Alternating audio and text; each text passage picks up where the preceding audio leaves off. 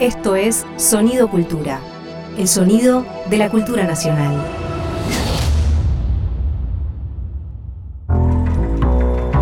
Un tajo en el lienzo de la sociedad del espectáculo. Una zona en la que el pensamiento y la crítica son disposición. María Pía López en Corte y Confección. Un taller de reparaciones y cuidados culturales. Lo importante en los relatos que nos hacen hacer los muertos es que la muerte de alguien se vuelve un don para los que siguen, así como un mensaje dirigido a ellos. Los relatos de muertos son vocativos. Convocan a quienes los sobreviven a crear ciertos modos de respuesta. James Harley, citado por Vinciane Despret, a Salud de los Muertos. En sus redes sociales, la escritora Gloria Peirano escribió, Qué tiempos difíciles, cómo hay que cultivar la delicadeza extrema, el amor, lo amoroso en serio, cómo hay que sostenerse y sostener, entenderse y entender.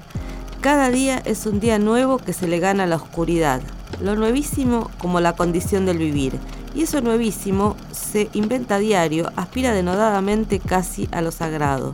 No me da miedo usar estas palabras, nunca lo viví antes. Es muy interesante esta, esto que escribió Gloria, que además es una extraordinaria escritora de literatura. Me gustaba esta, esta reflexión que hizo por poner la amorosidad, poner la delicadeza, como modos de transitar el presente. Es decir, pensar el presente como un tiempo que requiere de cuidados que son cuidados propios, pero también de las otras personas y cuidados de las otras formas de vida. Quizás es el momento de pensar que esos cuidados no son lo otro de una política, entendida como la intervención en los asuntos públicos, sino que son el modo en que se materializa una política, en un contexto en el que las modificaciones son muy profundas y arrastran evidencias de catástrofe. Las guerras, los precios de los alimentos y la energía, la pobreza creciente, aquí y en el mundo, y también modificaciones tecnológicas cuyos efectos desconocemos. Decir desconocemos es también constatar que debemos pensarlas con otros y afirmar nuevas alianzas, alianzas insólitas y cuidados por las diferencias. Vincent Desprez, en un libro hermoso editado por Cactus, que se llama A la salud de los muertos, dice que hay un tipo de preguntas de investigación, como esa que la lleva a hacer este, este libro realmente hermoso que me hace muchos días que estoy pensando solo alrededor de ese libro, que esas preguntas digo, tienen un carácter ecológico. Y dice eso no porque se trate de que tocan las preguntas cuestiones medioambientales, que a veces es como entendemos la palabra ecología, sino que dice que una pregunta ecológica es una pregunta por las necesidades que deben ser honradas en la creación continua de una puesta en relación. Este corte y confección va a estar atravesando estas preguntas, ¿no? Que son preguntas por la puesta en relación de las cosas, pero también por cómo pensar este presente que requiere de especiales cuidados, que requiere de también de un modo de dialogar con los muertos, con las muertas, también de narrar qué hacemos con las muertes y que requiere también de dulzura en algún sentido o delicadeza, como lo dijimos. Bueno, esta, lo que intentaremos hacer entonces es seguir tejiendo con hilos arácnidos algún tipo de comprensión del presente.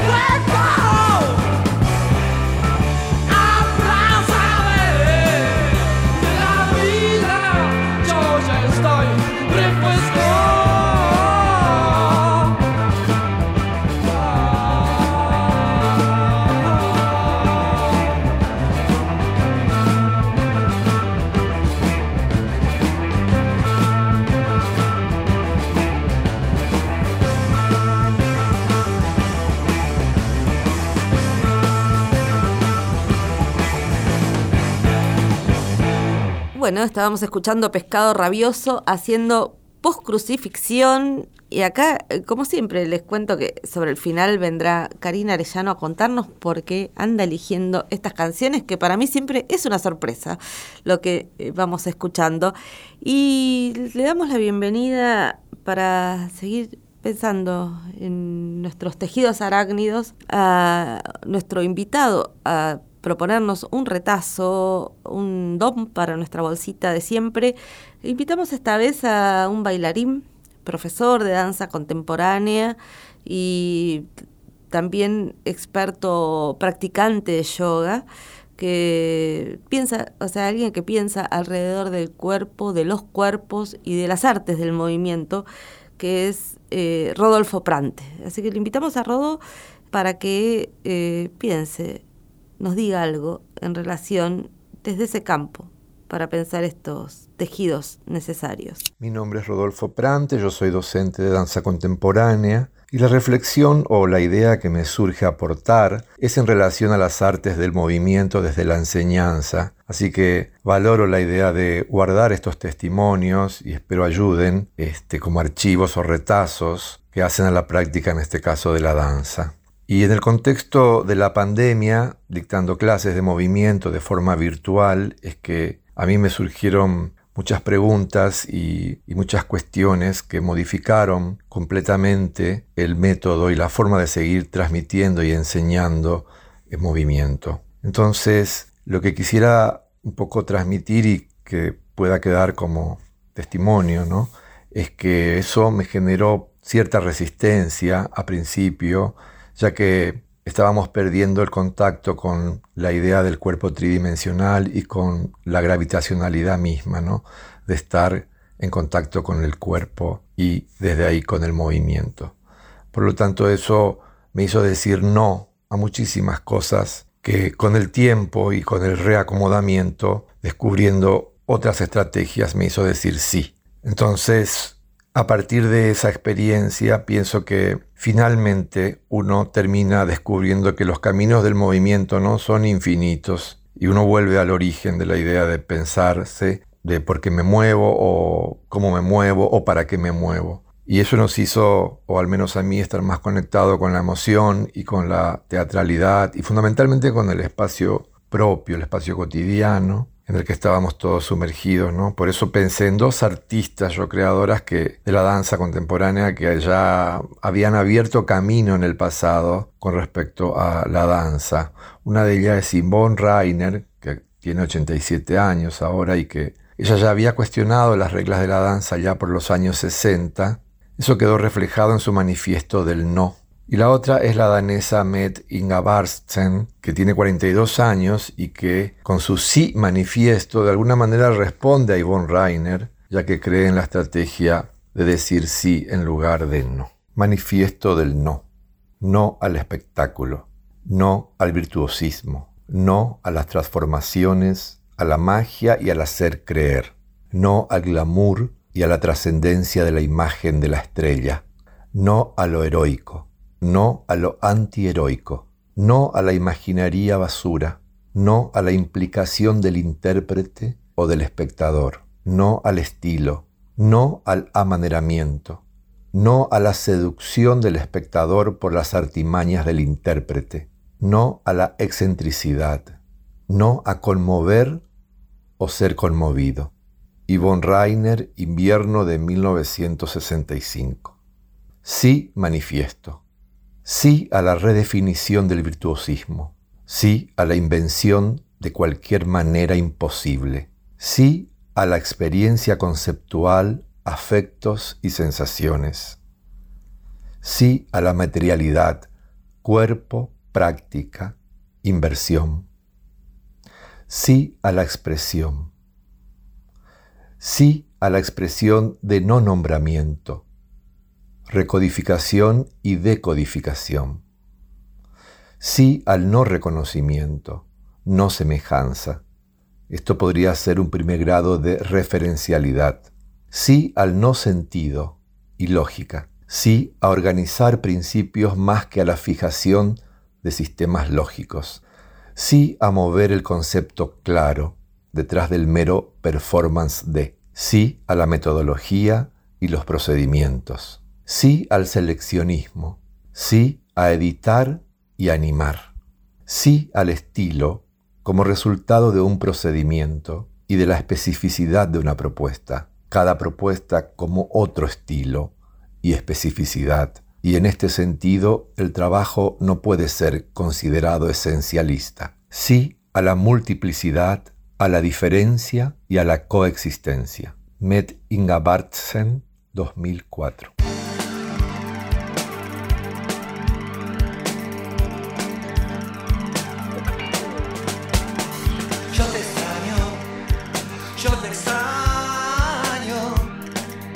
mirando a mí. Estoy solo. Estoy solo. No estás aquí. La chica que está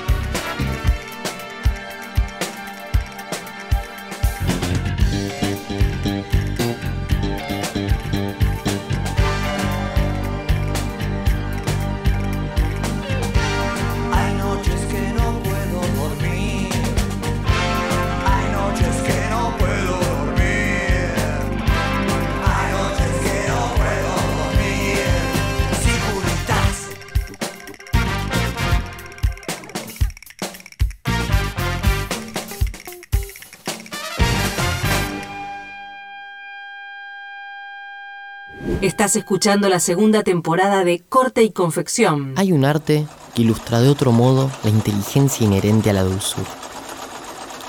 El arte ecuestre, que supone un entendimiento entre el hombre y el animal a un alto grado de refinamiento y de complicidad. Se trata, en el caso de uno, de comprender, de adivinar, de tolerar al otro hasta el punto de ser aceptado por él. El caballo puede ser guiado, adiestrado, embridado, golpeado con la fusta, mas solo estará en armonía con el caballero si éste sabe encontrar con dulzura la ligereza de la mano y el movimiento con el que ajustarse a la andadura del animal. Andu Furmantel, potencia de la dulzura. Vamos a seguir con este corte y confección recibiendo a una persona que nos interesa mucho siempre cómo piensa, cómo interviene en los asuntos públicos, cómo una ciertas concepciones que tienen que ver con la salud mental, pero también con una salud mental pensada desde los derechos humanos, que es Alicia Stolkiner. Y le invitamos a Alicia, bienvenida a este corte y confección. Gracias. Sabes que en general le llamamos a este corte y confección taller de reparaciones. Ah, eso está bueno. Y que eso quería charlar con vos, el tema de, pensar la reparación, pensando qué es lo que habría que reparar en este, en este tiempo, que es un tiempo muy difícil, ¿no? El tiempo que atravesamos de, por la pandemia, el tiempo que atravesamos por distintas crisis, pero también por lo que significó el aislamiento y la amenaza de muerte y las muertes. Y yo siento que todo eso nos puso en evidencia demasiadas cosas, pero algo del orden de la fragilidad más que en otros momentos. Y quería empezar conversando con vos eso porque de todo lo que te he leído, viendo tus intervenciones en, en distintos lugares, estás pensando en relación a esto que nos pasó y cómo salimos de esto, ¿no? Sí, sí, trato de pensarlo, digamos, ¿no? Con las distintas características. Yo lo que tengo, hay una, hay una frase que dijo, no la dije yo, la dijo una persona de letras conversando conmigo, me dijo, estamos viviendo un, un episodio de literatura fantástica, dijo. No de literatura, no de ciencia ficción, sino de literatura fantástica, ¿no? y dio una descripción de literatura fantástica, como diciendo eso, abrís la puerta y en el jardín eh, hay un unicornio, digamos. y, y yo creo que nosotros, eh, la situación de la pandemia nos va a haber cambiado la vida radicalmente. A cada uno según su generación, según su lugar social, según su identidad, según su identidad de género, según su situación subjetiva, Estoy hablando cuando digo nosotros, no sé si incluir en esto prácticamente, por lo menos a toda América Latina, que es lo que más conozco y lo que más intercambio, pero, pero porque se convirtió en un impresionante episodio traumático colectivo allí donde tocó no solo la imposibilidad de negar la muerte, que nosotros veníamos negando sistemáticamente, hay un texto de Aluch que se llama la, la, era de la muerte seca, creo que habla de esto, cómo se va en la sociedad occidental, se va eh, dejando de, contemplar los espacios, los rituales, las formas de, incorporar la muerte en la cuenta de la vida, como diría, diría Freud en su texto sobre consideraciones sobre la guerra y la muerte, ¿no? Eh, y de repente nosotros vivíamos como si pudiéramos, hubiéramos vencido las enfermedades infecciosas, la ciencia había podido con ellas, negando inclusive mortalidades y epidemias existentes. De hecho, cuando empezó la epidemia de de COVID, cuando llegó la pandemia a la Argentina, nosotros estábamos con dos epidemias en curso, una de las cuales absolutamente evitable, que es la de sarampión. Y más allá que a nosotros nos parezca que el sarampión es una enfermedad infantil menor, produce muertes y produce quizás las muertes más dolorosas, las de niños. Claro. ¿Mm?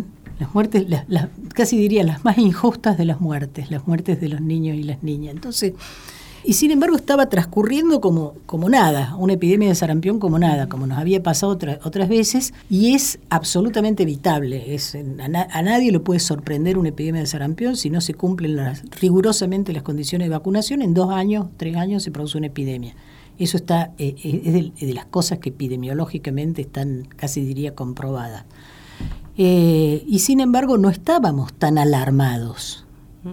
Entonces, como lo dije alguna vez cuando, cuando fue la, la, epidemia de gripe A en el 2009, eh, a mí me invitaron a una, a una presentación en el Germani y el título de la presentación fue La vida social de los virus. Entonces trataba de mostrar cómo no puede ser pensada nunca una epidemia en términos exclusivamente biológicos o explicada únicamente en términos de la circulación de un virus, sino que la epidemiología crítica, la epidemiología social y la etnoepidemiología lo que muestran es que estos procesos epidemiológicos, y creo que ahora ya lo sabemos todos, están profundamente ligados a la condición general en que lo humano se relaciona entre sí con la naturaleza y con cómo produce y cómo se reproduce. Lo estamos viendo cotidianamente. Entonces, la pandemia para mí, yo lo definí, fue como un acontecimiento que precipitó catastróficamente el desequilibrio de un sistema que ya estaba en un altísimo nivel de inestabilidad desde hace bastante tiempo. Y hace unos minutos dijiste un trauma colectivo, ¿no? Sí, un episodio traumático un colectivo. episodio traumático colectivo. Y ese, cuando decís un episodio traumático, también estás pensando en el tipo de consecuencias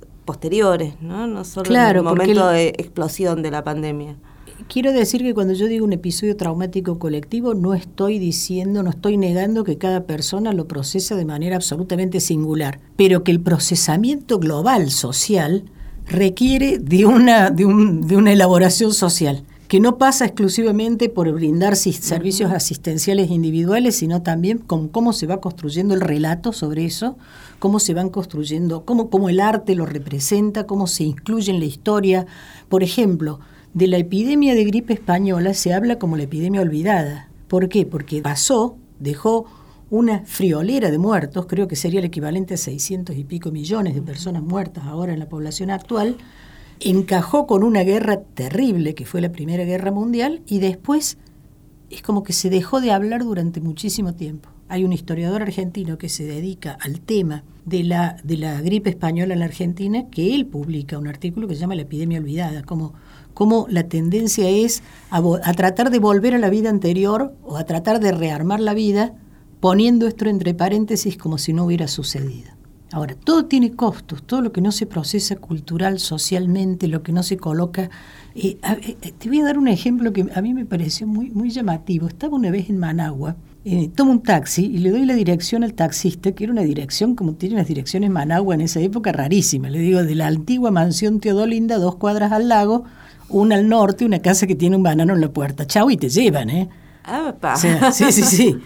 Entonces, como la antigua mansión Teodolinda me, me, significó algo, porque se ve que era una referencia, el taxista tendría 18 años, yo le digo, eh, ¿cuál es la antigua mansión Teodolinda? Me dice, ahí, y me muestra un baldío. Entonces le digo, ¿y la, ¿y la mansión? No, la mansión se cayó en el terremoto, o sea, se había caído antes de que este muchacho naciera.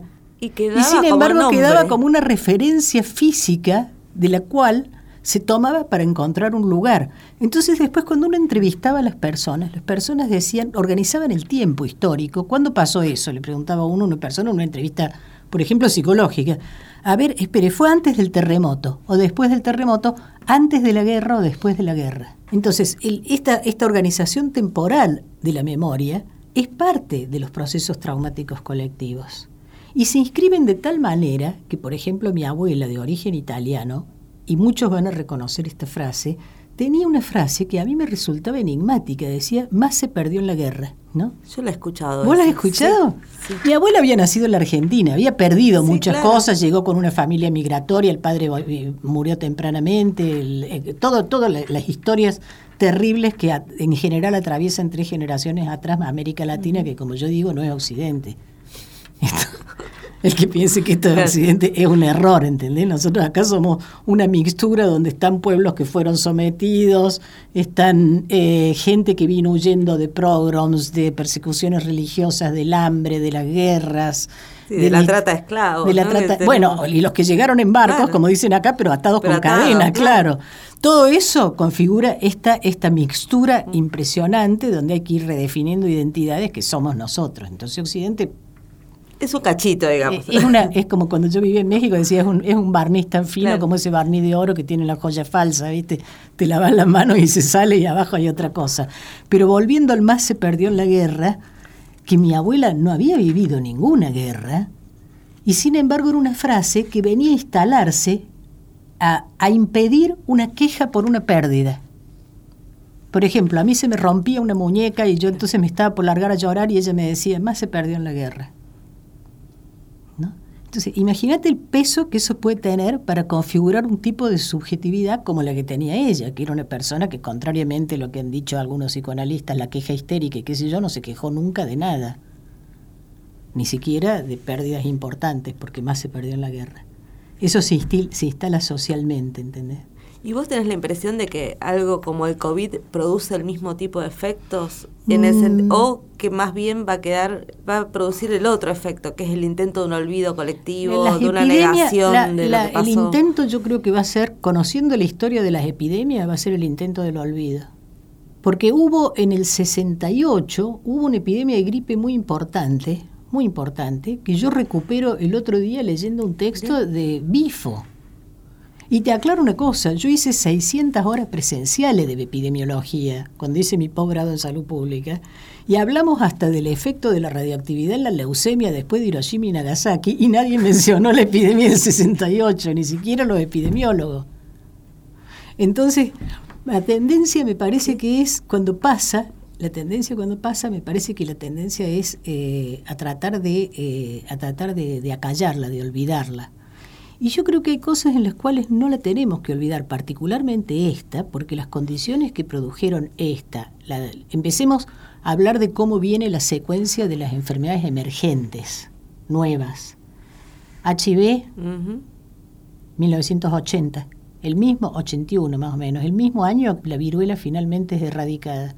Después empezaron que la gripe aviar, que la H1N1, que etcétera, etcétera, hemos seguido con una secuencia cada vez mayor que cuando uno la rastrea son mutaciones que se producen en el desequilibrio entre, entre lo humano y su hábitat directamente y las condiciones en que se está deteriorando la naturaleza. Entonces, nada impide pensar que esta pandemia, que la anterior la tuvimos, la anterior fue la del 2009, da, la impresión de una secuencia cada vez más rápida. Más rápida, sí. Sí. sí, sí. Eh, aparte de eso, después se montan otros intereses, que las vacunas, el mercado, la, ¿no? todo, todo lo cual complejiza más la situación.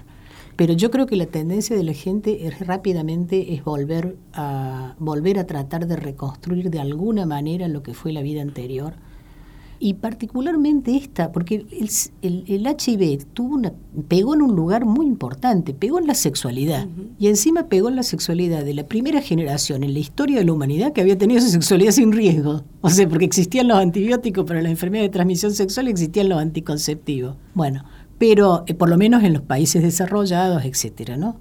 Y en algunos grupos sociales, pero como, como representación, digamos, ¿no? El HIV pegó en la sexualidad, pero esta pegó directamente en el contacto, en, la cercanía del otro, en la posibilidad de la cercanía del otro. Me comentaban en, en, en Entre Ríos recientemente, psicólogos y psicólogas que trabajan con niños, que los maestros habían comentado que cuando los chicos volvieron a la escuela, había mucho más contacto físico entre ellos. Para bien y para mal. O sea, para bien porque se abrazaban más y qué sé yo, y para mal porque se pegaban y se golpeaban más, pero mucho más entrada en contacto físico, en una cultura, la nuestra, que, eh, que tiene mucho de contacto físico.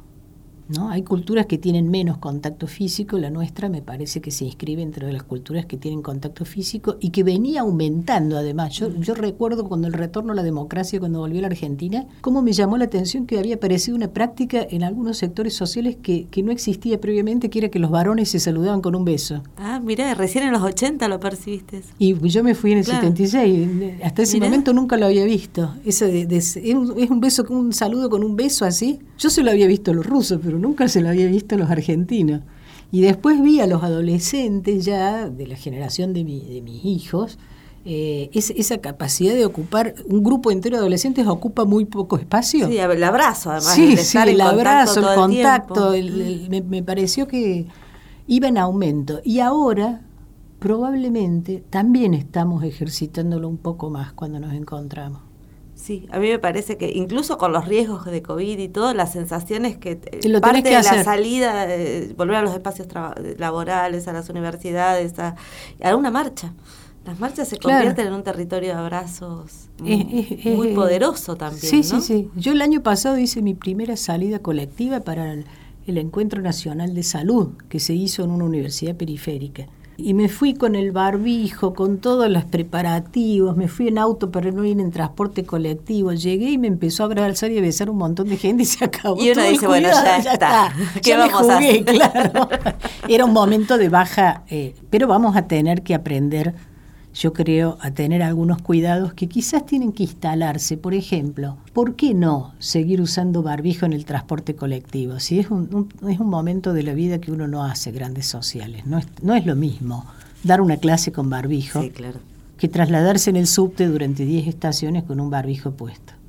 Ahí te escuchaba hace un rato antes que empezáramos a grabar, vos me decías que tenía que te, estabas pensando alrededor de la cuestión de qué significa que se convierta de una pandemia en endemia. Ah, porque se dice endemia y, no se aclara qué es lo que es endemia. Endemia es una enfermedad que tiene una tasa de morbilidad y mortalidad más o menos estable en una población. De vez en cuando hace pico epidémico. Esto no significa que la enfermedad no sea evitable, esto no significa que la enfermedad no sea grave. Por ejemplo, hay países en los cuales todavía hay endemia de polio, países muy pobres. Esto no significa que la enfermedad no pueda ser reducida. Por ejemplo, nosotros tenemos zonas con endemia de Chagas. Podría ser reducida y es endémica y es una enfermedad que produce una lesión cardíaca irreversible. Entonces, cuando nosotros decimos endémica, no estamos diciendo es sencillo, bueno, vamos a seguir viviendo como si nada, etcétera. No, no, no. Estamos diciendo que hay que, hay que, hay que incorporar hay que tratar de bajar su, incidencia y su prevalencia, hay que tratar de tomar medidas preventivas que sean posibles y, sean comunes y comunitarias y cuidarse colectivamente, no desestimarla, pero saber que está ahí en la vida. Todos los, últimos inviernos ha habido epidemias de bronquiolitis en la infancia, en los inviernos. Nadie decía nada y los pediatras se rebasaban los servicios de terapia. El 2019 hubo una epidemia de bronquiolitis, por lo menos Buenos Aires, Gran Buenos Aires, que se rebasaron las terapias intensivas infantiles, pediátricas. Ahora, ni siquiera salían los diarios. Y eso a mí me parece un nivel de naturalización que no es normal. No tenemos que, si hay algo que tenemos que aprender de esta pandemia, es que hay cuidados que tenemos que tener, porque nosotros naturalizamos riesgos que no debiéramos naturalizar, porque no son naturales, son evitables. Claro. Ahí, ahí te llevo otro tema, Alicia, que me viene preocupando cuando charlamos esto de, las, de lo que estamos atravesando, que es la sensación de que esa mm, aparición de la fragilidad y de la amenaza empieza a aparecer asociado a algo que muchas veces pasa con cuando aparece lo frágil, que es una resolución punitivista, una resolución del orden del castigo, una resolución por derecha de la fragilidad, digamos. Me parece que hay algo de eso que está apareciendo, casi te diría, como respuesta social a, la situación, que es un crecimiento de un sí, de una, de una lógica de tratar la, fragilidad de modo eh, reactivo, ¿no? No es nuevo. No es nuevo, pero ahora no es nuevo. O sea, ¿no? Eso tiene un término que, conocimos dramáticamente en este país que se llama culpabilizar a la víctima. Primer paso. Segundo, es descargar una cierta culpa o responsabilidad pensando que es responsabilidad del otro lo que pasa y encararlo punitivamente. ¿Mm? Pero además acá se suma algo. La situación ha sido una situación muy enojosa y la situación general, casi te diría mundial, es enojosa. Y hay un... El, eh, yo en algún momento dije, el que capitalice el odio políticamente va a lograr algo. Exactamente. ¿Mm? Porque el duelo produce enojo, ¿no? ¿Qué es lo que dice la elegía Ramón Sige? No perdono la, la vida desatenta, no perdono la muerte, la muerte enamorada. ¿no? Claro, lo dice como, es como, como un enojo, es ese enojo que produce la situación y que es un enojo que no tiene, no tiene hacia quién vehiculizar, pero que vos estás buscando a quién, a quién echarle la culpa. Por eso a veces cuando un médico sale de una terapia intensiva y anuncia la muerte de una persona, el familiar le pega. Y por eso los intensivistas siempre dicen que va a suceder lo peor, te dan las peores mm, por las dudas para prevenir, ¿no es cierto? te lo dicen por teléfono. Entonces, yo he tomado, he tomado, eh, cuando, cuando empezó la pandemia yo usé referencias teóricas que había usado en crisis serias económicas, que nosotros habíamos trabajado mucho la cuestión, y en situaciones de guerra. Y hay un autor que, que a mí me, me, llevó mucho a pensar esta articulación entre la vida cotidiana, lo económico y lo institucional, que es la forma en que nosotros pensamos estos problemas, que se llama Ferguson. ¿no? Ferguson es un autor alemán que escribe sobre la inflación en la Alemania en la entreguerra con un libro que se llama Cuando muere el dinero. El autor es un economista, pero después va trabajando pequeños datos de la vida cotidiana de las personas en ese momento enloquecido de la República de Weimar, donde una persona vende una casa y al día siguiente sale el tren cargado de oro para pagar la deuda de guerra, se cae la moneda y con lo que, con lo que le pagaron por su casa no compra una bolsa de papa. ¿no? Entonces busca la carta que le escribe una, una amiga Persbach, el relato de otras personas, etcétera, y en algún momento dice cultivaban el odio en su corazón. Y que el que vehiculizaba ese odio, el que vehiculizara ese odio, como pasó finalmente con el nazismo, iba a lograr eh, acumularlo como, como acumulación de poder. Y que ese, ese odio, que muchas veces reemplaza en realidad el dolor y la pena, porque es más fácil odiar que, que lamentar, es más fácil, a veces, yo, yo he reivindicado mucho el llanto en este periodo, a veces es preferible enojarse que llorar. Ese, ese odio es, una herramienta peligrosa porque está dirigido, se termina vehiculizando y dirigiéndose hacia el otro, hacia un par, tratando de generar un otro que no sea tal y sobre el cual se pueda... A ver si te pongo un ejemplo. Una señora, eh, no tiene que ver con la pandemia, sino con lo económico, ¿no? Una señora que se quejaba amargamente del pago en una guardia, estaba, estaba esperando para entrar a una consulta médica, de la jubilación a las amas de casa.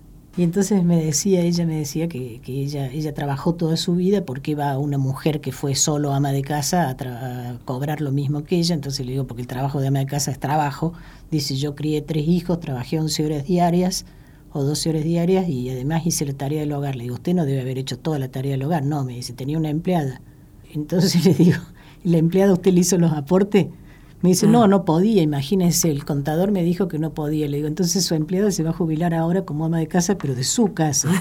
Bueno, pero entiendo que el, el, el, enojo de esta mujer era un enojo porque la sensación que ella tenía es que su jubilación es baja y es baja porque le están pagando estas otras jubilaciones a otra, no porque hay gente que está haciendo una acumulación impresionante. Entonces, eso no se lo puede imaginar. Lo que se imagina es un par, un semejante, otra mujer como ella, que se cobra una jubilación que si no la estuviera cobrando, ella cobraría el doble. Sí, sí, el mecanismo. Como del, si le estuviera. Eh, tiene, tiene una percepción de que la están esquilmando, pero entonces prefiere pensar que la esquilma un par. Pero equivoca eso. Y claro. además que creo que efectivamente cuando vos decís el odio, lo, quien puede capitalizar el odio de algún modo construye una nueva hegemonía. Sí. Eh, que es eso. Y también que en otros momentos históricos me parece que también las izquierdas podían, tenían más capacidad de interpelar ese enojo, eh, dirigiéndoselo, dirigiéndolo contra las clases dominantes, contra eh, los sectores conservadores. Y ahora me da la impresión de que esa interpelación está funcionando de modo, eh, de un modo que es expandir la hostilidad social, nada más. ¿no? Yo creo que sí, porque en realidad lo que necesitamos. ¿Vos te acordás una, una vieja frase que fue necesitamos una mano blanda?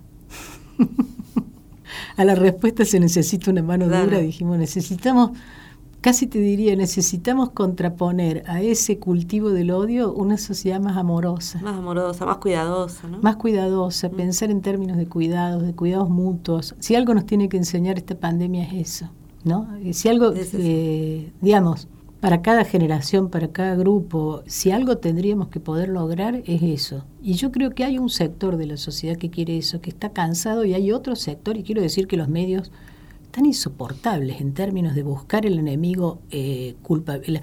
Lo, lo, que yo llamo la, la, la, especie de goce retaliativo, ¿no? Mm. que es tan notable en la cultura norteamericana, como van a, van a invitar a una persona a ver cómo matan al asesino de su hijo. ¿no? Yo no hubiera querido hacer eso ni para ver a los delincuentes de, de, de, de los crímenes de lesa humanidad, claro. porque ¿para qué me sirve a mí ver cómo el Estado mata a una persona? No me va a devolver la gente perdida, no me va, es, es, me convoca un placer que me hace cómplice del asesino, ¿no?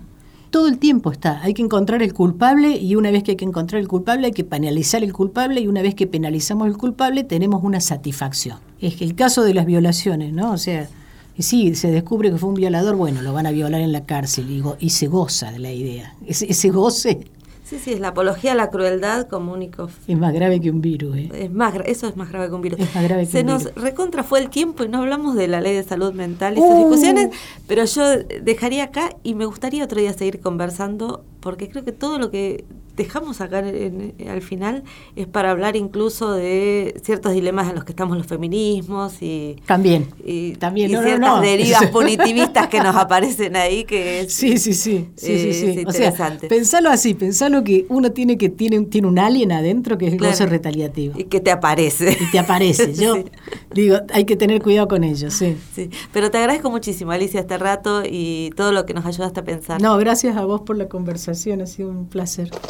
Estás escuchando un contenido del Ministerio de Cultura. Bueno, como les había prometido, ahora sí llegó Karina Arellano a explicar por qué estuvimos escuchando Pescado Rabioso, Charlie García. A ver, explíquenos, señora. No, no sé, a mí, hola, ¿cómo andan? No, a mí me dijeron curar.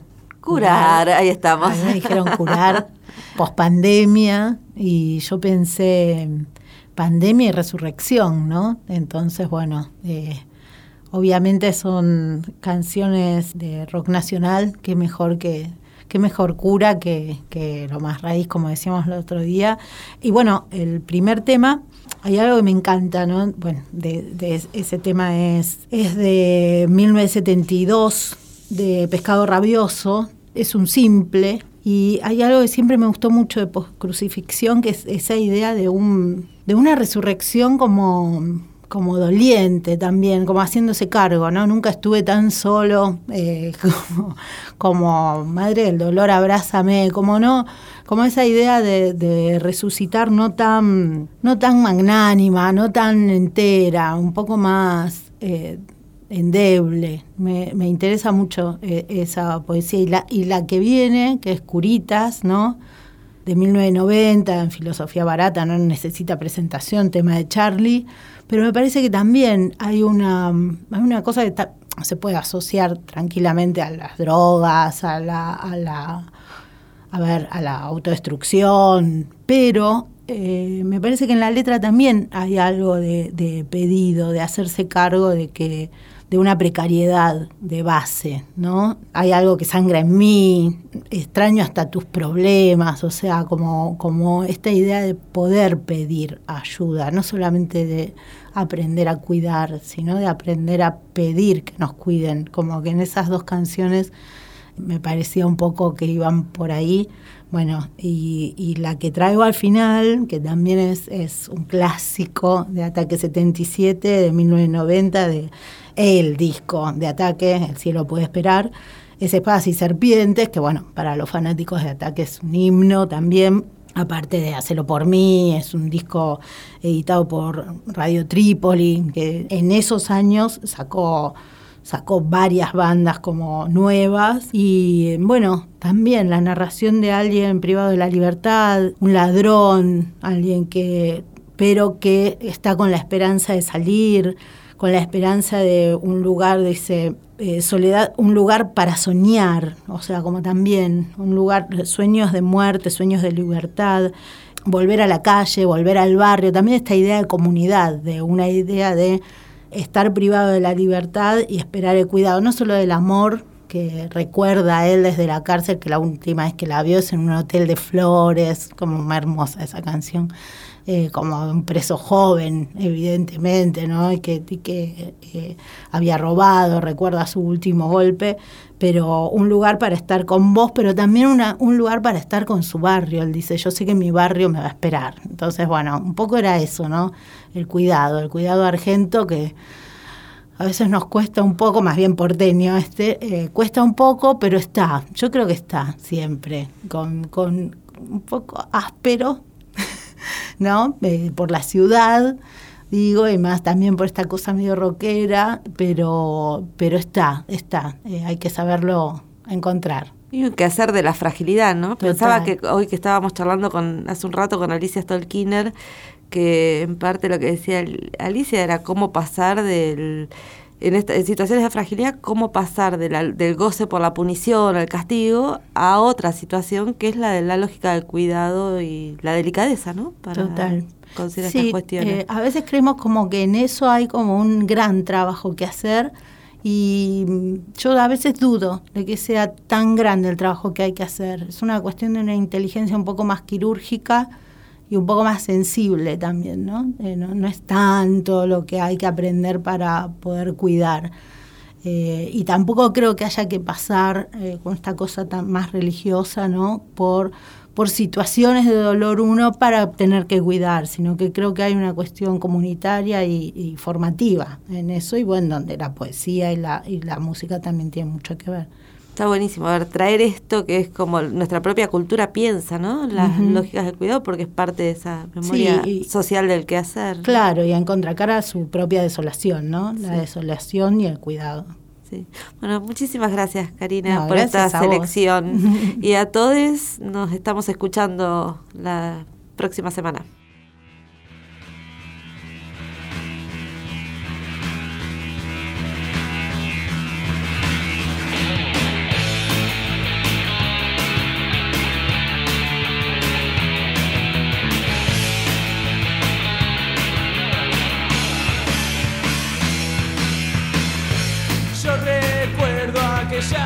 Y